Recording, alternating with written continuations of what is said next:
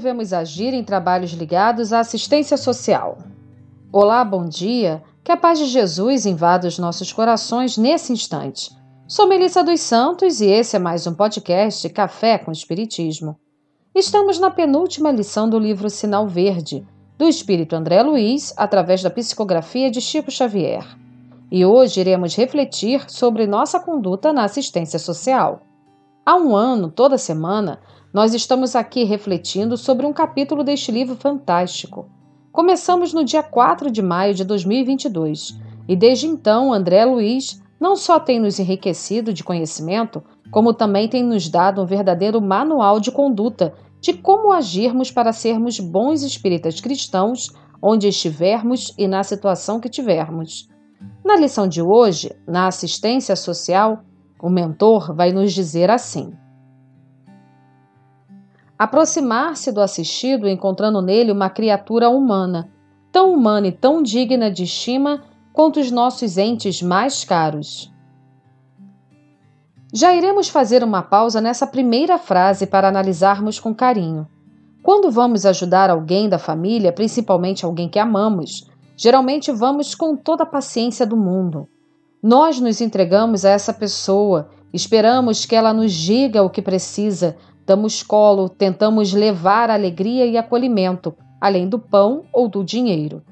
E André Luiz nos pede, nessa primeira frase, para fazermos o mesmo com aquele irmão que não conhecemos, mas que é tão digno, tão filho de Deus, como todos nós. Isso faz toda a diferença. Sempre que trabalhamos com amor, o trabalho rende muito mais. Mas na assistência social isso muda tudo. O amor rompe barreiras e pode levar alívio a vidas cercadas de dor. E segue André Luiz no texto. Em tempo algum, agir sobrepondo instruções profissionais aos princípios da caridade genuína. Amparar sem aladear superioridade. Compreender que todos somos necessitados dessa ou daquela espécie perante Deus e diante um dos outros colocar-nos na situação difícil de quem recebe socorro, dar atenção à fala dos companheiros em privação, ouvindo-os com afetuosa paciência, sem fazer simultaneamente outra coisa e sem interrompê-los com indagações descabidas. Calar toda observação desapiedada ou deprimente diante dos que sofrem, tanto quanto sabemos silenciar sarcasmo e azedume junto das criaturas amadas confortar os necessitados, sem exigir-lhes mudanças imediatas. Aqui mais uma pausa. Em outras palavras, André Luiz está nos pedindo para não julgar e respeitar o tempo de cada pessoa. Tudo na nossa vida é aprendizado e só sabemos mesmo como agimos quando passamos na pele. Então é preciso mais uma vez o amor para lidar com todas as situações e segue o mentor espiritual. Ajudar os assistidos a serem independentes de nós, respeitar as ideias e opiniões de quantos pretendemos auxiliar, nunca subordinar a prestação de serviço ou benefício à aceitação dos pontos de vista que nos sejam pessoais, conservar discrição e respeito ao lado dos companheiros em pauperismo ou sofrimento, sem traçar comentários desprimorosos em torno deles, quando a visita for encerrada. Mais uma vez, colocações perfeitas de André Luiz. Todos nós que trabalhamos em serviço voluntário, seja qual for, deveríamos ler continuamente essas palavras. Emmanuel também tem um texto muito bom sobre o mesmo tema. Está no livro Vida e Caminho, e o título é Assistência como Dever. E Emmanuel diz assim: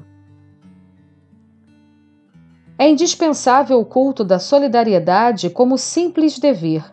Todos possuímos algo para dar. O níquel da assistência consoladora, a roupa esquecida ou imprestável, o pão que sobra à mesa, a frase reconfortante, o livro renovador, a bênção de uma prece. Não nos reportamos, porém, à esmola suplicada. Dizemos da ação espontânea e constante do amor fraterno que procura os companheiros menos felizes para socorrê-los nas provas difíceis e deprimentes, copiando a infinita bondade celestial que não nos aguarda atitudes mendigantes para doar-nos a luz do sol.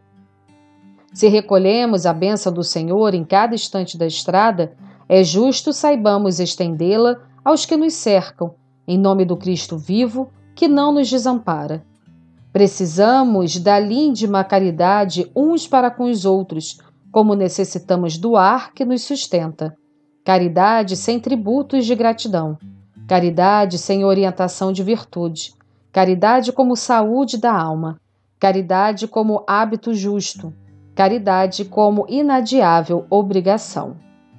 Que assim possa ser, e até o próximo podcast Café com Espiritismo.